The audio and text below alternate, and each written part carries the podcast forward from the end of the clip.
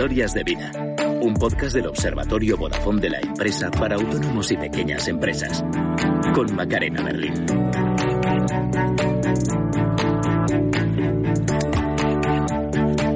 ¿Se puede transmitir un olor a través de Internet? Vamos a presentaros a alguien que lleva años haciéndolo. Marta Tamayo fundó junto a su marido una perfumería de autor en Madrid, un sector tan desconocido en España que tuvieron que hacer una intensa labor de comunicación para que se entendiera. Bienvenidos y bienvenidas a Historias de Vida, el podcast creado por el Observatorio Vodafone de la empresa para acompañar, inspirar y ayudar a autónomos y pequeños empresarios. Empezamos.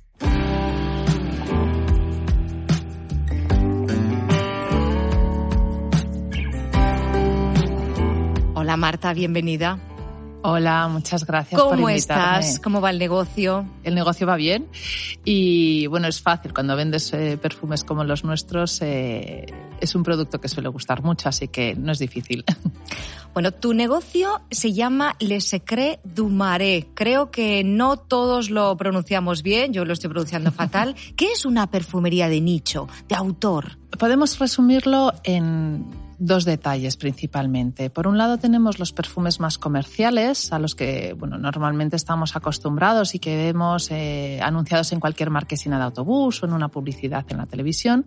Y luego los perfumes de autor son aquellos que se centran más en la creatividad propia del perfume.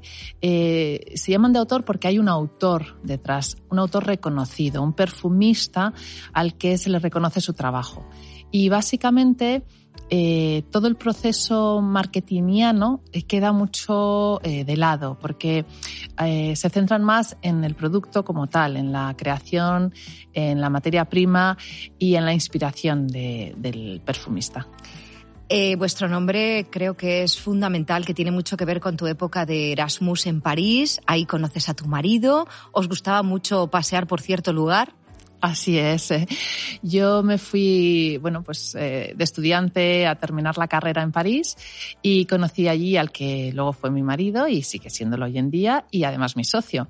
Y el barrio de Marais, para aquellos que no lo conozcan en París, bueno, pues es un barrio muy particular porque tiene mucha mezcla, tiene rincones muy especiales, no hay grandes monumentos como en el resto de París, ni grandes avenidas, son más eh, hoteles particulares, pequeñas plazas, pequeños jardines y sobre todo tiendas muy originales y, muy diferentes. Entonces, eh, a nosotros nos encantaba pasearnos por aquel barrio y nos quisimos traer, cuando nos trasladamos a Madrid, un poco ese secreto del barrio de Le Marais y por eso le pusimos el nombre a nuestra tienda como Le Secret du Marais. En 2005 abrís una tienda física, pero ¿cuándo decidís vender online? Bueno, pues inmediatamente eh, nos dimos cuenta que la mejor forma de comunicar, eh, no solamente en tu propia calle o en tu propio barrio, sino de forma más global, era Internet. Es verdad que en aquellos tiempos todavía tener una tienda pequeña con página web era poco habitual, pero nosotros, bueno, intentamos ser pioneros en todos los aspectos y uno de ellos era el online. Eh, recuerdo todavía la primera página web que tuvimos, que fue al poquito de abrir, a los cuatro o cinco meses. Eh, era algo muy básico, una plantilla, bueno, pues como se hacía un poco en aquella época, ¿no? De esas ayudas que te da la Cámara de Comercio, etcétera. Y todavía no tenía pasarela, de, o sea, pasarela de pago. Sí. Y enseguida, en cuanto encontramos a, a través de unos amigos una empresa que nos podía hacer ya una página web un poquito más personalizada, con pasarela de pago y tal, lo tuvimos. Pues yo calculo que al año y poco ya empezamos a, a tener venta online con, con la pasarela de pago.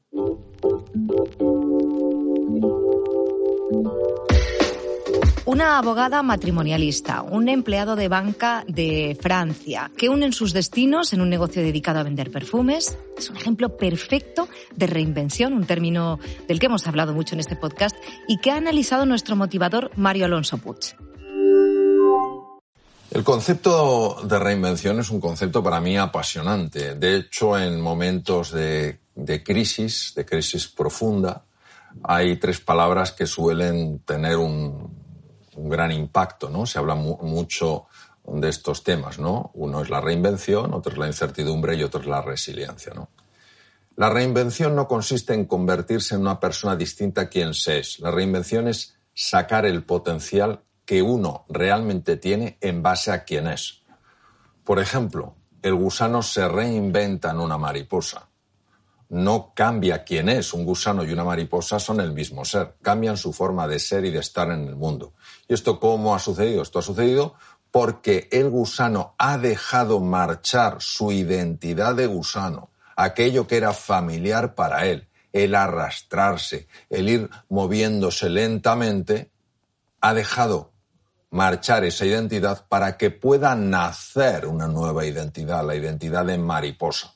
El potencial para volar estaba ya en el gusano, pero su ah, plenitud solo la alcanza en la mariposa. Entonces, todo ser humano siente la llamada a reinventarse, porque todo ser humano en su interior tiene el anhelo de trascendencia, el anhelo de ir más allá de la forma de ser y de estar que tiene en la actualidad.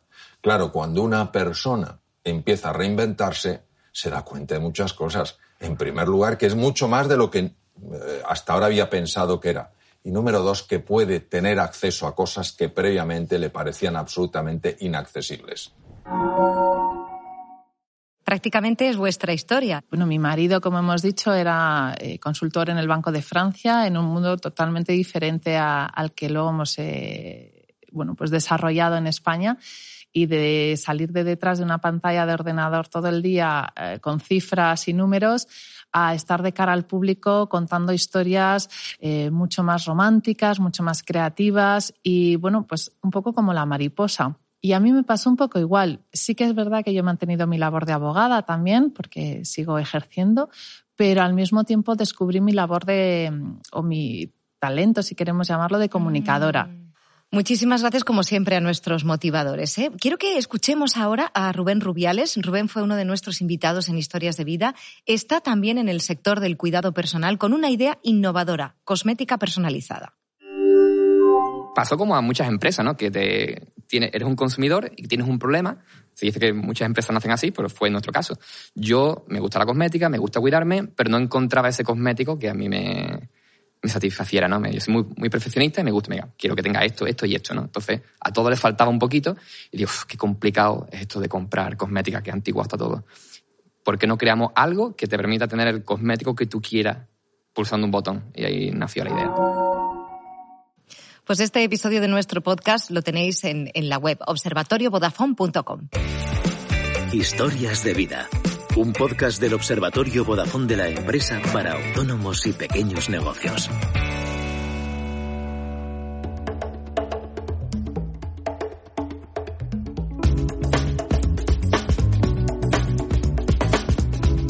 ¿En qué momento estáis cuando estalla la crisis del coronavirus y, cómo reaccionáis? Pues estábamos en un buen momento porque el año 2019 eh, había ido bastante bien y cuando estalla todo esto, pues claro, lo primero que piensas es, mm, madre mía, nos quedamos todos en casa, eh, todos encerrados. Nuestro bien no es un bien de primera necesidad, es un bien de lujo. Eh, ¿Quién va a querer gastarse 200 o 300 euros en un perfume para quedarse en su casa detrás de una pantalla de un ordenador? Mm. Y bueno, eh, pasado el primer susto inicial, eh, nos pusimos manos a la obra y es verdad que teníamos la venta online eh, ya desde hacía bastante tiempo, con lo cual habíamos desarrollado también nuestras redes sociales, etcétera, y decidimos eh, que lo mejor que podíamos hacer era trasladar nuestra tienda a la casa de cada uno. Y decidimos que a través de las redes sociales, sobre todo, que nos servían un poco de, de plataforma de lanzamiento, comunicar que podías probar el perfume en tu casa antes de comprarlo. Qué buena idea creamos un poco ese sistema de muestras que enviábamos a domicilio, que las personas podían tener la perfumería en su casa y al final pudimos saltarnos esa barrera eh, virtual y hacerla física otra vez, ¿no? O sea, una reacción rápida. Vamos a volver a la web. Dices que la primera era muy básica, tenía, bueno, lo que tenía que tener, lo esencial. Más tarde encargáis a una empresa una web en WordPress y, claro, tú, tú cuentas que es un sector tan desconocido que empleasteis mucho tiempo en explicar de qué iba esto. ¿Cómo lo hacéis? Pues sobre todo intentamos hacerlo por varias vías. La fundamental es el contenido que ofreces en la web. Em, nuestros perfumes son muy específicos y necesitan, como he dicho antes, de mucha explicación. Entonces, eh, a veces las personas se cansan de leer. Todos tenemos poco tiempo y, bueno, pues prefieres algo más visual o quizás más a la escucha. Y nos dimos cuenta que la gente prestaba más atención eh, cuando les presentabas las cosas a través de un vídeo y es más rápido, más fácil, captas mejor la atención. Entonces empezamos un poco a, desarrollar también en nuestro canal de YouTube. ¿Cómo lo hicimos? Pues eh, primero con nuestras propias recomendaciones, aprovechando cuando, eh, cuando conseguíamos tener un contacto con un perfumista o el creador o fundador de alguna marca para hacerles entrevistas, eventos online que también realizamos, como las masterclasses, en las que Antiguamente, antes de la pandemia, las hacíamos presenciales con eventos en la tienda y venían, bueno, pues las personas que podían acudir desde Madrid. Nos dio una ventana mucho más amplia a, los clientes potenciales o a otros clientes que ya lo eran de antes, pero que no podían acudir físicamente. Entonces, los eventos se transformaron en algo mucho más multitudinario, ¿no? Eh, estábamos en contacto directo con ellos a través de una pantalla, pero al final era una relación muy personal. Y eso creó una comunidad de, de seguidores es mucho más importante que ellos mismos se convirtieron también en altavoz de nuestras fragancias y de nuestro concepto y que al final pues no hay nada mejor que, un embajador que ha probado tu producto y que habla desde el corazón. Con, Tener aliados. Oye, ¿y de qué manera de abrazar las tecnologías? Eh? Me parece impresionante. ¿Volvemos a la web? ¿Elegís WordPress por alguna razón concreta o porque os lo recomiendan? Bueno, en ese momento nos lo recomendaron porque era un sistema en el que, bueno, pues era muy fácil trabajar, luego tenías un administrador por detrás también muy sencillo para que nosotros mismos pudiéramos eh, bueno, pues hacer los cambios en la página web sin, ser expertos en informática. Porque, claro, eh, al final las nuevas tecnologías mm, hay tantas mm, y tan, tan diversas y tan diferentes que no puedes ser un experto en todo. Entonces necesitas ayudarte de profesionales. Y nosotros hemos siempre intentado buscar a las personas adecuadas que se pudieran ocupar de todas estas cosas, ¿no? Que gente que es profesional y que sabe de lo que habla y que nos asesorasen a nosotros. Marta, hay una frase en la que crees mucho, siembra que recogerás. Me pregunto cómo se aplica esto a lo online. Yo creo que no hay que trabajar a, corto plazo. En este tipo de, proyectos eh, es importante, e incluso en las nuevas tecnologías es importantísimo, trabajar a medio y largo plazo. Es decir, tú vas eh, plantando semillas poco a poco y tienes que regarlas, tratarlas con cariño, darles su luz para que puedan crecer sanas y fuertes. Por supuesto que hay métodos que aceleran todo eso, pero yo creo que eh, el uso de las tecnologías también necesitan eh, pues que los riegues, que les des la luz, etcétera, ¿no? Por ejemplo, una campaña eh, que puedas hacer de publicidad a través de, pues, de Google, de el SEM o cosas así, ¿no? Claro, tú puedes hacer una campaña, el clic es inmediato, pero la generación del cliente al final de la venta no tiene por qué ser inmediata, ¿no? Ese cliente primero busca, compara, eh, va viendo si le vas convenciendo y al final, pues puede que no sea en el momento, pero puede ser dentro de unos meses. Eh, el posicionamiento SEO en Google nos pasa lo mismo. Eh, tú empiezas a hacer tus eh, metaetiquetas, tus palabras clave, vas trabajándolo poco a poco y al cabo de unos meses es cuando dan sus frutos, ¿no? Y esa conversión en la venta se realiza a posteriori. Yo siempre he pensado cuando los, expertos que nos asesoran en estas cosas vienen y te dicen, no, pero no creas que, que esto va a ser inmediato. Hay muchas empresas que te dicen que en una semana, en diez días ya tienes el posicionamiento yo digo, no, no, o sea, yo no puedo creer en esas cosas porque la vida no es así. Es verdad. Y la informática al final y las tecnologías eh, salen de la propia vida.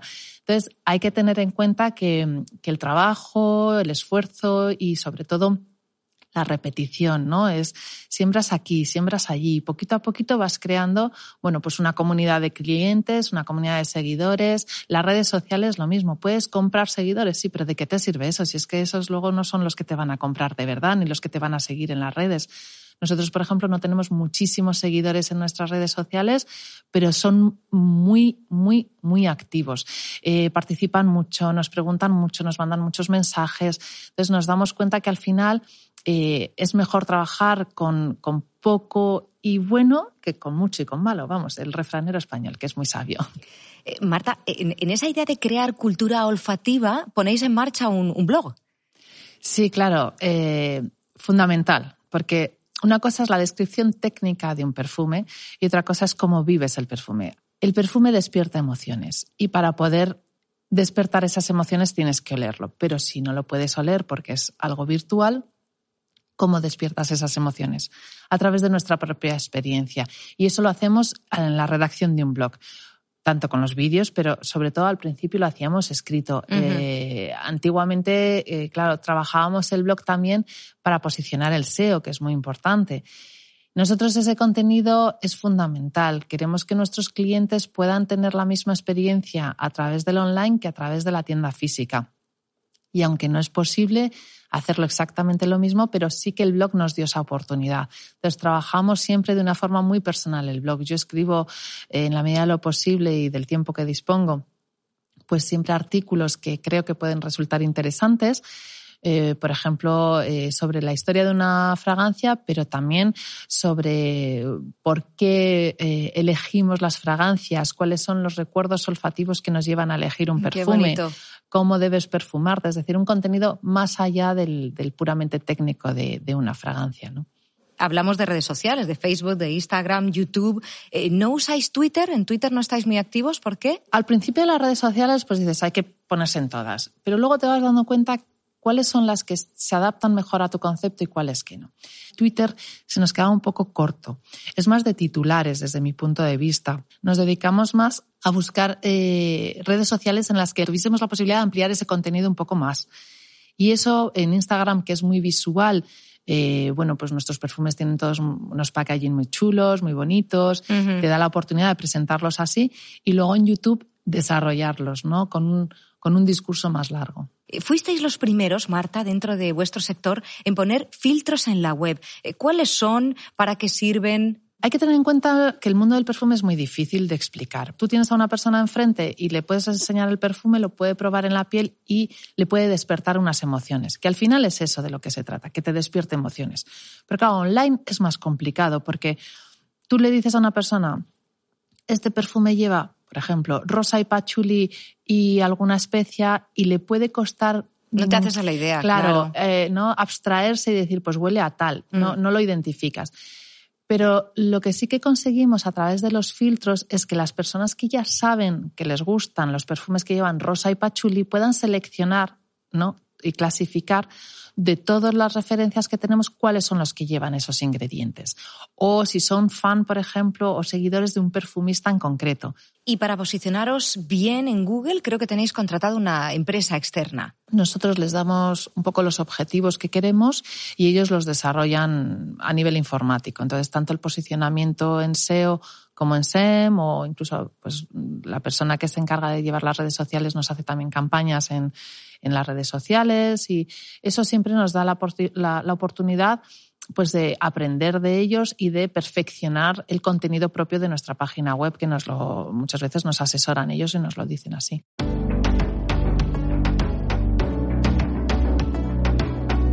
Muchos autónomos y pequeños empresarios a veces, en algunos casos, perdemos el rumbo arrastrados por sacar adelante el día a día y eso, claro, tiene consecuencias como olvidarnos de los valores que queremos transmitir. Para evitarlo, nuestra motivadora Marta Romo nos recomienda hacer un chequeo cada cierto tiempo.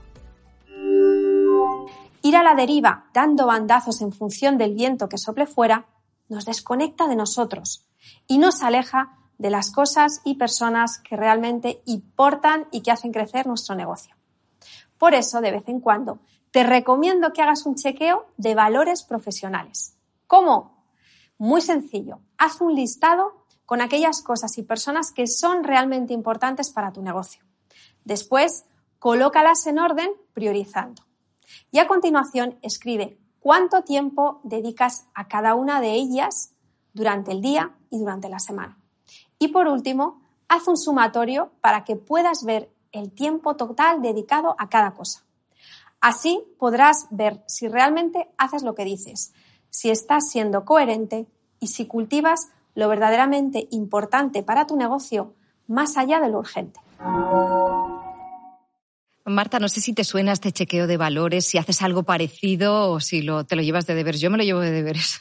Nosotros somos una empresa dinámica que constantemente estamos eh, poniendo en duda nuestro método de trabajo. Me explico. Cada cierto tiempo procuramos centrarnos y, pues, por ejemplo, en las campañas de Google AdWords, ver cuáles son las que funcionan, cuáles las que no, las que nos están dando opciones eh, de conversión y las que directamente no tienen ningún sentido que continuemos con ellas. Cuáles son, por ejemplo, las publicaciones de Instagram o de Facebook que tienen más eh, dinamismo o más interacción entre los clientes, ¿no? entre los seguidores. Y de esa manera nos permite optimizar todas las herramientas y todos los recursos que tenemos para obtener mejores beneficios y mejores resultados. Eh, al final de lo que se trata es de hacer un negocio que funcione, ¿no? Podemos pensar que todo es muy bonito y que todo es muy romántico, pero tenemos que pagar las facturas. Tenéis una tienda online, tenéis también una tienda física. Entre las diferencias de una y otra está el uso que se hace de los datos, unos datos que son esenciales y que en un entorno virtual se aprovechan mejor que en el físico.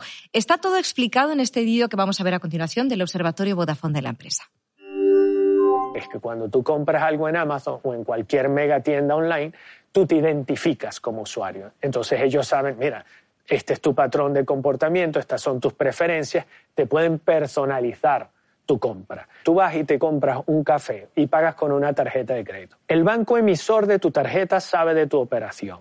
Todos los procesadores de pago que están intermedios saben de esa operación la marca de tu tarjeta, se avisa, sea Mastercard, sabe de tu operación. ¿Y sabes quién no sabe de la operación? El propio comercio. Sabe que recibió un pago de 5 euros, pero no, no identifica para nada quién fue. Tenéis más información en la web del Observatorio Vodafone de la empresa, observatoriavodafone.com, el vídeo completo y otros contenidos como este.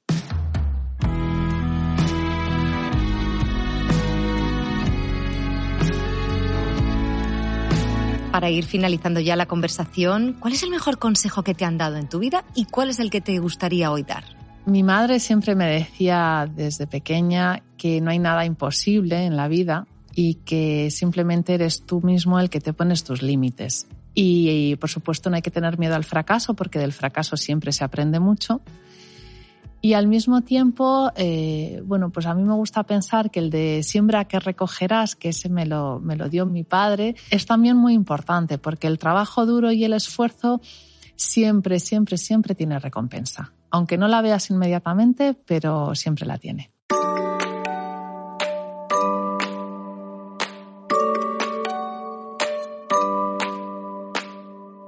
Marta hizo de la afición por los perfumes un negocio. Con ayuda de las redes sociales ha conseguido transmitir su pasión.